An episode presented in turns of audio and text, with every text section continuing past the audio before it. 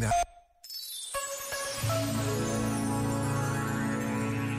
Os calendários dizem-nos que ontem se celebrou o Dia Internacional de Apoio. Este momento está disponível em podcast no site e na app.